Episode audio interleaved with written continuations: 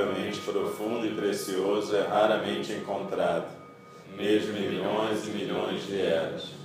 A nós é dado vê-lo, ouvi-lo, recebê-lo e guardá-lo.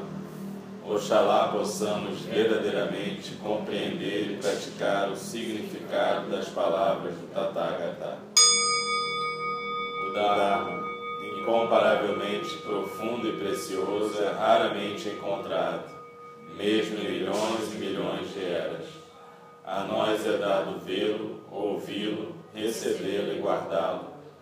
Oxalá possamos verdadeiramente compreender e praticar o significado das palavras do Tathagata. O Dharma, incomparavelmente profundo e precioso, é raramente encontrado, mesmo em milhões e milhões de eras. A nós é dado vê-lo, ouvi-lo, recebê-lo e guardá-lo. Oxalá possamos verdadeiramente compreender e praticar o significado das palavras do Tathagata. Se vocês quiserem deixar os olhos fechados, ele vai acender a luz agora.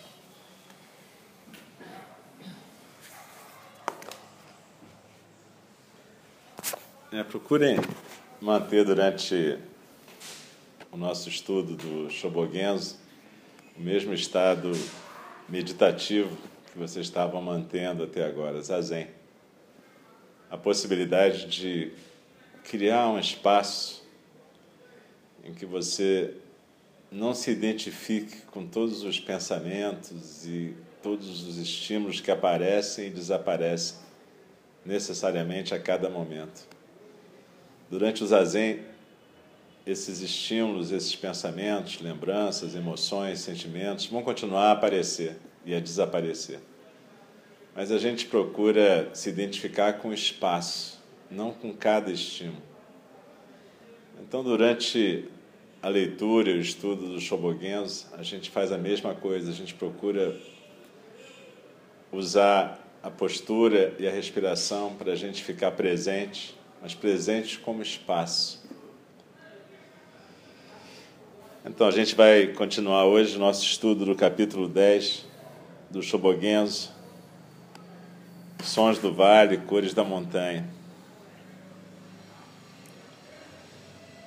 Então, continuando, Dogen Zenji diz: Não esqueçam a aspiração alegre que surge quando você, primeiramente, busca o caminho.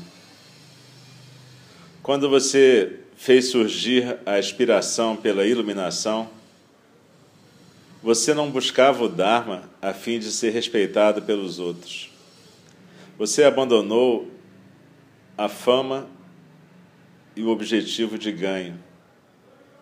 E sem desanimar, você aspira a alcançar o caminho. Você não busca pelo respeito ou por presentes de reis ou ministros. Mesmo que esses possam vir para você, não deve ser a sua intenção primária se enrolar com os seres humanos e com os deuses. Mas as pessoas tolas, mesmo aquelas que têm a mente que busca o caminho, rapidamente esquecem a sua aspiração original e esperam pelas oferendas dos seres humanos e dos deuses. Recebendo tais oferendas, se regozijam que o mérito do Buda Dharma tenha chegado. Quando reis e ministros vêm tomar refúgio no Buda, professores tolos podem se sentir recompensados. Esse é um risco da prática. Lembrem-se de ter compaixão por eles, mas não se regozijem. Vocês lembram que o Buda disse as seguintes palavras douradas? Mesmo agora, no nome do Tathagata, há aqueles que se opõem e criam contradição. Assim, pessoas tolas não compreendem aqueles que são sábios. As pessoas de mente mesquinha consideram os grandes sábios como inimigos. Até os ancestrais na Índia, algumas vezes, foram sobrepujados pelos reis por aqueles fora do caminho ou por praticantes dos dois veículos menores. Não é que os ancestrais tivessem falta de compreensão ou que esses outros fossem excelentes. Quando Bodhidharma veio da Índia e ficou no Monte Song, nem o imperador de Liang, nem o imperador de Wei conseguiram compreendê-lo. Nesse tempo havia dois críticos, o mestre de escrituras, de escrituras Bodhiruti e o mestre de preceitos Guangtong. Eles tinham medo de perder a sua fama e seus ganhos diante de um professor verdadeiro. Portanto, tentaram bloquear Bodhidharma. Foi como se eles tentassem cobrir o sol. Eles eram piores que Devadatta, que viveu no tempo do Buda. Que pena! A fama e ganho aos quais se apegaram teriam sido descartados como excremento por Bodhidharma. Esse comportamento era o resultado da sua falta de compreensão do Buda Dharma. Eram como cães latindo diante de uma pessoa bem intencionada. Não tenham ressentimento por tais cães, mas façam o voto de guiá-los com a seguinte bênção: Cães, façam surgir a aspiração pela iluminação. Um sábio de antanho disse: Existem animais que têm faces humanas. Por outro lado, existem demônios que tomam refúgio no Buda e fazem oferendas a ele. Nesse trecho do capítulo 10, Dogen Zenji estimula os praticantes a não esquecerem a aspiração inicial com a qual eles buscam o caminho. Quando a gente começa o caminho, a gente se sente entusiasmado por encontrar o caminho espiritual e a gente faz despertar essa aspiração pela iluminação.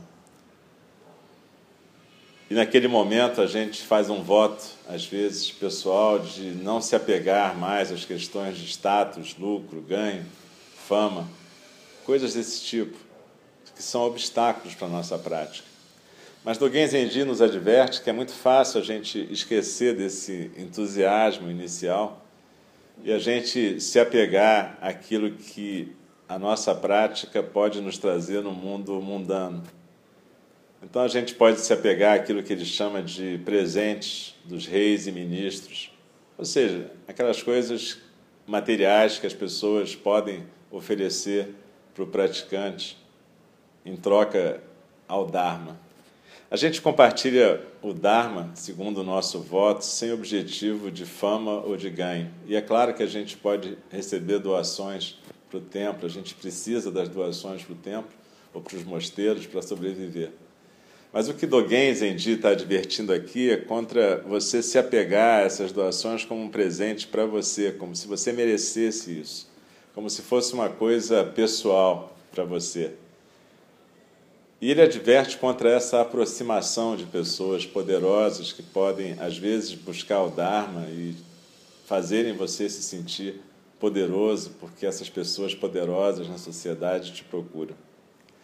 Essa advertência é no sentido de que a gente possa preservar o nosso desapego dessas questões de ganho, fama, sucesso mundano. Quando ele cita aqui Bodhidharma, que foi o monge hindu que levou a prática do Zen para a China ele cita Bodhidharma e fala de mestres de preceitos e mestres de sutras que ficaram ameaçados, porque naquele tempo na China o Buda Dharma já tinha chegado anteriormente. Isso a gente está falando mais ou menos do século VI depois de Cristo. E na China o Buda Dharma já tinha chegado desde por volta do século I e II depois de Cristo. Então, nessa altura, já havia mosteiros grandes, já havia mestres famosos e já havia a proteção imperial para esses mosteiros e esses monges. Então, quando o Bodhidharma chega e vê essa situação, ele vê que o Buda Dharma estava se degenerando. Ao mesmo tempo, o que ele propõe é uma volta à prática simples e direta que o Buda Shakyamuni tinha ensinado, Zazen. Essa prática de poder ficar sentado, quieto, mas não só ficar sentado quieto diante da parede, mas levar essa posição, essa postura para a própria vida. e poder fazer essa observação constante do funcionamento de tudo aquilo que aparece e desaparece. Então, Bodhidharma realmente, como diz Dogen Zenji, não estava ligando a mínima para o sucesso que podia representar o patrocínio imperial. Mas esses professores que ele fala aqui, professores de preceitos e professores de sutras, é porque havia na tradição pessoas que se dedicavam apenas ao estudo das escrituras, são os professores de sutras, ou aqueles que se dedicavam apenas à prática dos preceitos, professores de preceitos. E foi por isso que quando Bodhidharma chegou na China, eles acharam que ele era um professor de jhana ou zen, ou chan em chinês, né? Chana. Jhana, que é concentração, zazen. Então, na verdade, ele foi chamado de um professor de zen, mas o próprio Dogen Zenji não gosta muito dessa expressão, porque ele fala que o que ele ensina, o que ele transmite, é a prática pura do Buda Shakyamuni. E o que Dogen diz aqui também é que a gente não deve se ressentir com as pessoas que ainda hoje em dia ficam apegadas a essa questão de fama e ganho, mas que a gente deve fazer um voto de que elas possam despertar e perceber esse apego e se desapegarem dessa ideia de que uma prática bem-sucedida é uma prática que traz ganho, fama ou sucesso mundano. E Bodhidharma continua.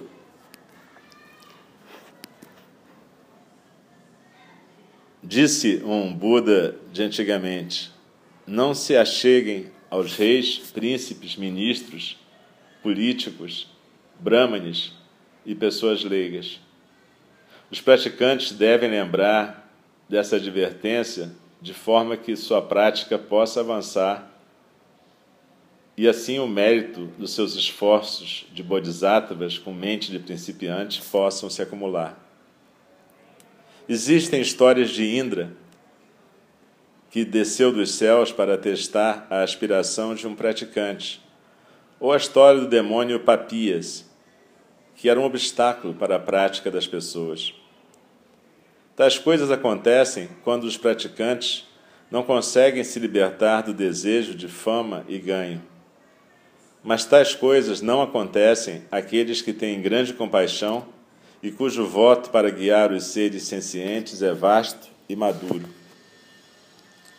Através do mérito da prática, vocês podem receber o dom de uma nação inteira. E pode parecer que isso seja uma grande realização no mundo. Mas não fiquem cegos por isso. Observem profundamente uma ocasião desse gênero. Pessoas tolas podem se regozijar com os presentes mundanos, mas são como cães lambendo um osso seco.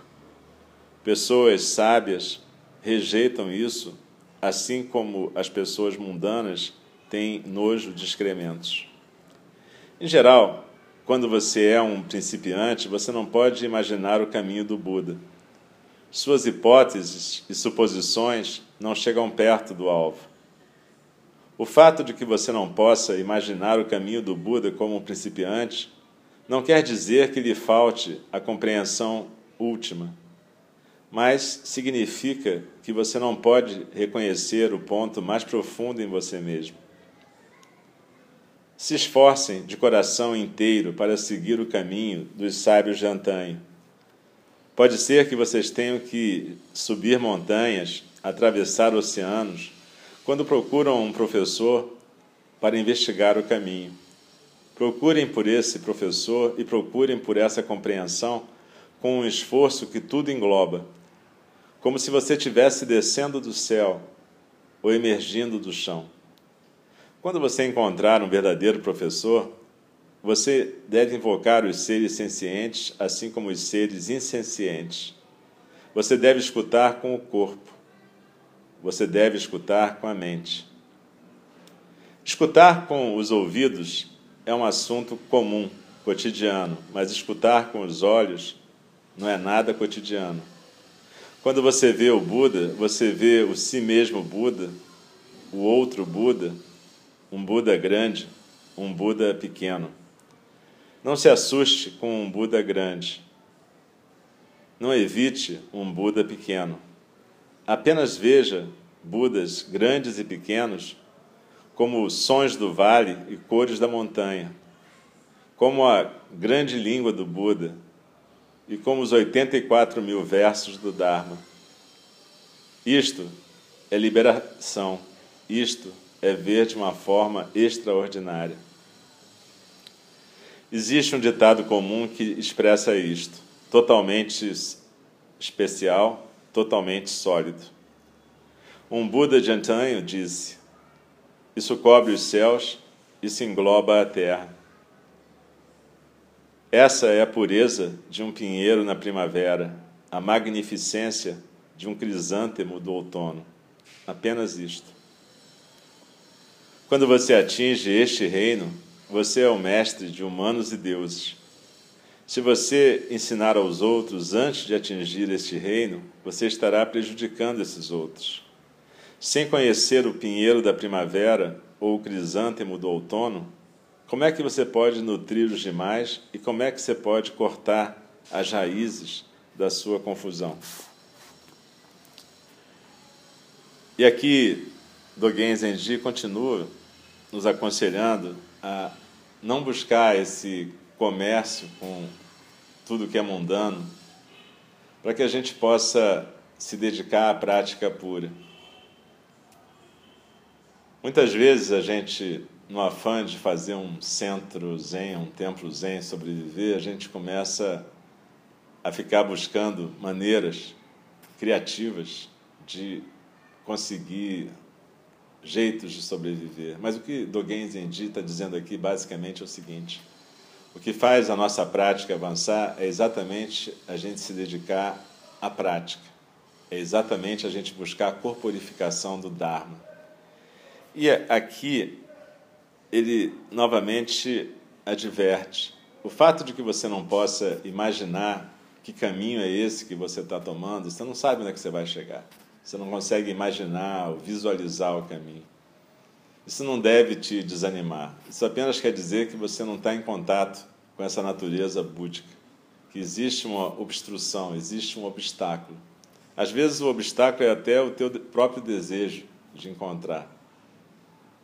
Não sei se vocês lembram, mas quando o Buda estava sentado debaixo da árvore Bodhi, foi quando ele desistiu de encontrar qualquer solução para aqueles enigmas que o tinham levado até ali. Foi aí que ele conseguiu realmente despertar. E ele aqui também aconselha você a buscar o caminho e buscar um orientador nesse caminho de coração inteiro. E ele fala uma expressão interessante: escutar com os ouvidos é fácil, escutar com os olhos é uma coisa extraordinária. Porque ele está falando novamente de corporificar o Dharma. Corporificar o Dharma é conseguir estar presente aqui e agora de uma maneira integral.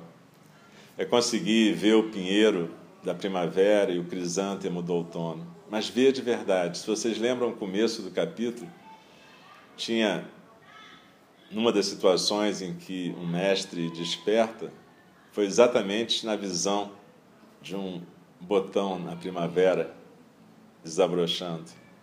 É claro que ele já tinha visto esse desabrochar dezenas de vezes. Ele já tinha uma idade que tinha permitido a ele ver pelo menos umas 50 primaveras. Mas só naquela primavera ele foi capaz realmente de ver aquele desabrochar. Então é isso que Dogen Zenji está dizendo aqui. Para a gente poder compartilhar o Dharma, a gente tem que ser capaz de ver o pinheiro da primavera e o crisântemo do outono. A gente tem que ser capaz de estar presente nas estações. Presente nas estações significa presente momento a momento em cada transformação. Quando a gente fica apegado ao ego da gente, a gente para de prestar atenção a tudo que está surgindo, aparecendo e desaparecendo. E a gente começa a ficar preso numa ficção que é o ego da gente. Esse conjunto de coisas, essa narrativa, que pode ser bem legal, mas que basicamente é uma narrativa que a gente constrói sobre tudo que acontece. Então, quando a gente pratica o Buda Dharma, a gente está fazendo um voto de, pelo menos durante algum tempo, durante o zazen, a gente abrir mão desse agarrar ao ego para que a gente possa começar a praticar ser espaço. E para que, praticando esse ser espaço, a gente possa deixar realmente a realidade aparecer.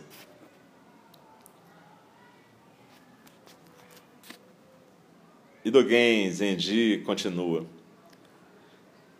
Quando você estiver com preguiça ou com dúvidas, se arrependa diante dos Budas com a mente sincera.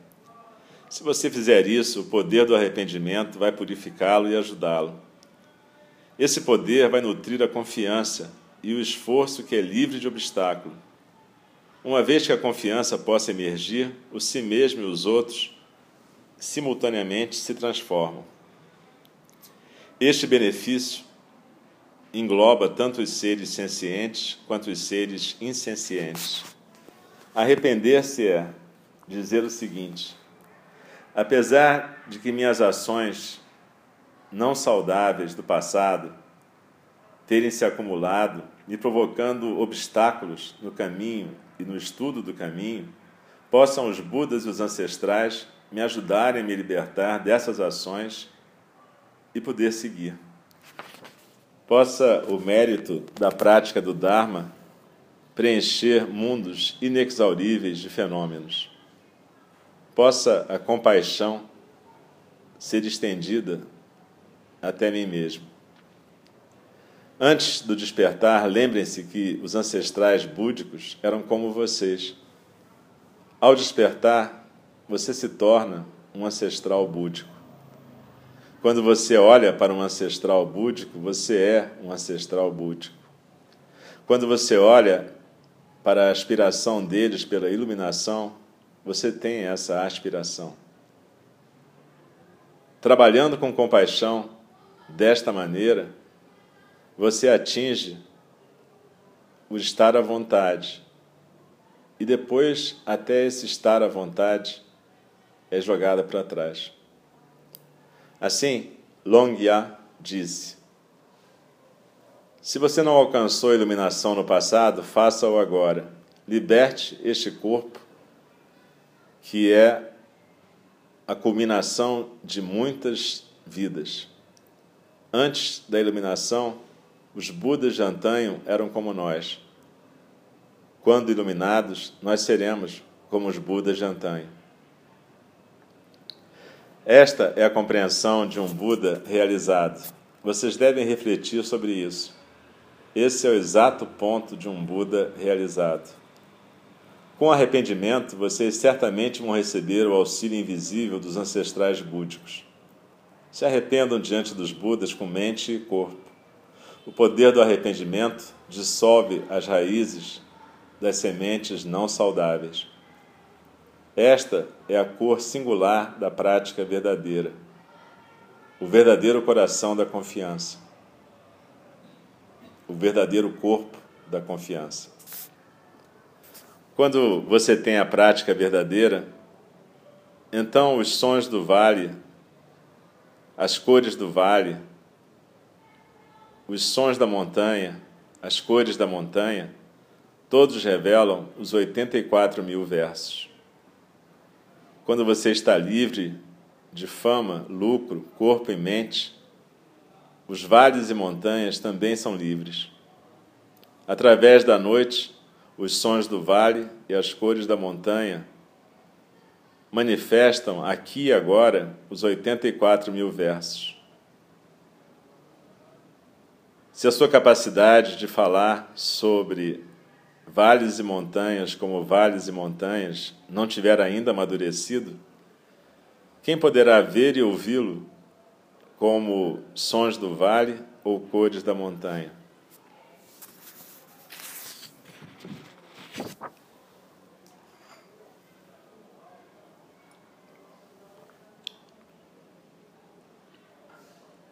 Nesse fragmento final do capítulo, Dogen Zenji nos recorda de que nós somos a natureza búdica e que os Budas de antigamente, antes de despertarem, era como nós somos agora.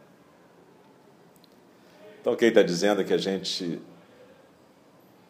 deve se lembrar disso e continuar na prática pura para que essa natureza búdica possa finalmente se libertar. E aqui é interessante, porque ele, ele diz o seguinte, que se você não puder fazer isso, como é que você vai poder ver as cores e os sons dos vales e das montanhas? Porque é uma outra forma de dizer, se você não puder se libertar, como você vai poder ser capaz de ver a realidade? Ficar preso no ego, basicamente, é ficar incapaz, é ficar cego para a realidade.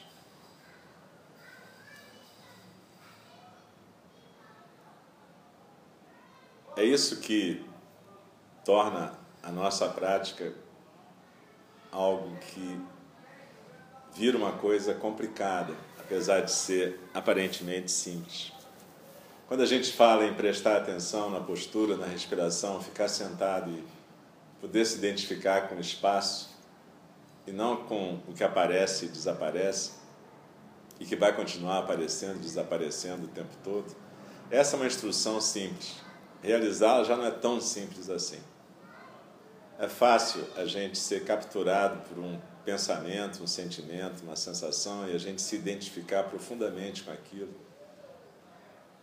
E nesse momento a gente sente: ah, eu sou isso, eu sou assim, eu sou a minha raiva, eu sou o meu desejo, eu sou a minha opinião.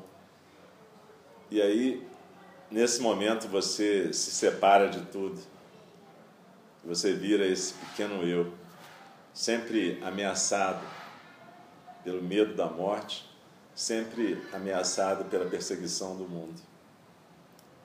Mas se você pratica e atinge um momento de zazen, você pode experimentar a sensação de ser espaço. De ser o espaço onde tudo isso acontece e desacontece. De ser o espaço onde aparece o medo da morte, o desejo, o pensamento, o sentimento, a sensação.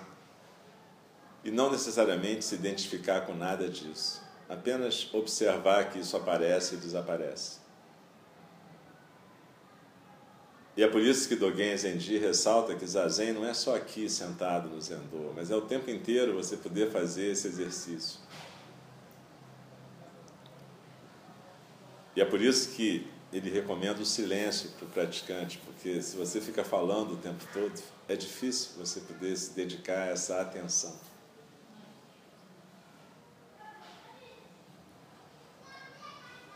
Essa atenção, ela cria, de certa maneira, um observador constante na sua vida. Mas em algum momento, até esse observador tem que ser descartado também. É como se fosse uma jangada para atravessar o rio, que em algum momento você vai jogar fora quando você atravessa o rio, porque senão se torna um peso morto.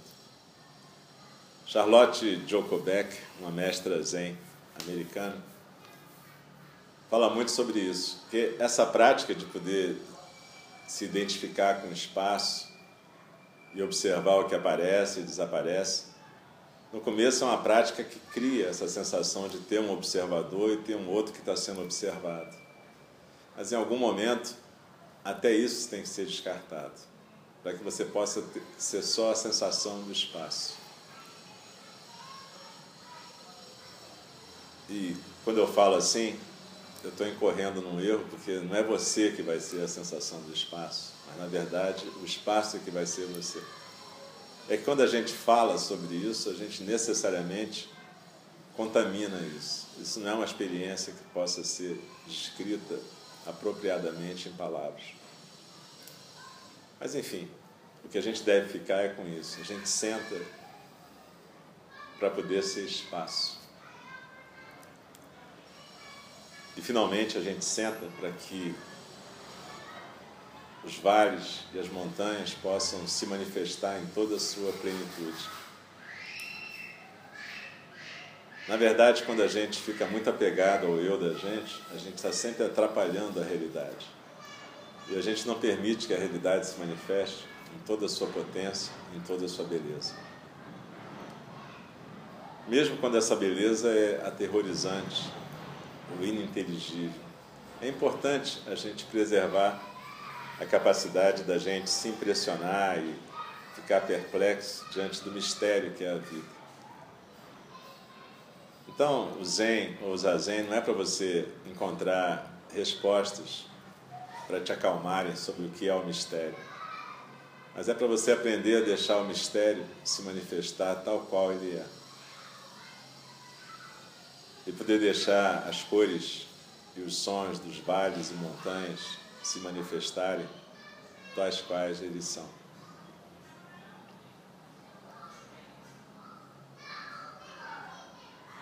É um mistério como a gente, sentado de frente para uma parede em silêncio, a gente pode permitir que o mundo seja em toda a sua plenitude. A gente sempre tem a impressão que a gente tem que fazer coisas para que o mundo seja.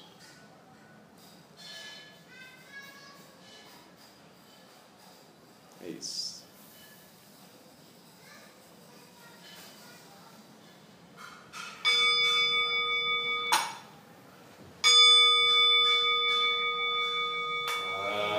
criações são inumeráveis, faço voto de libertá-las.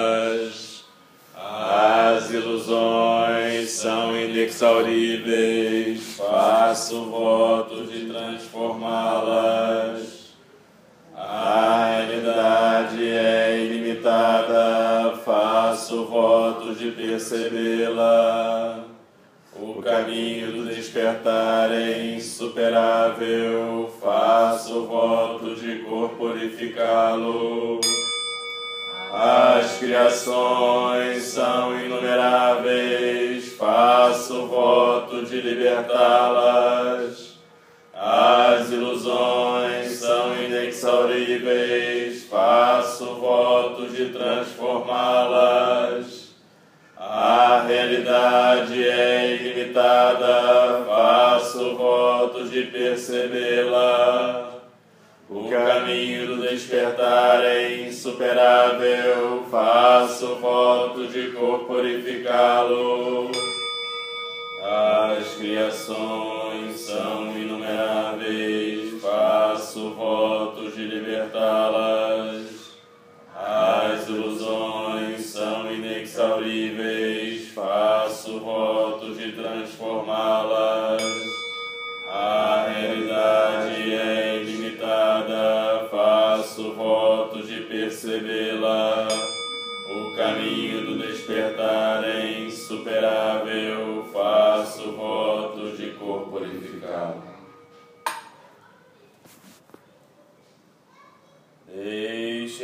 respeitosamente lembrá-lo.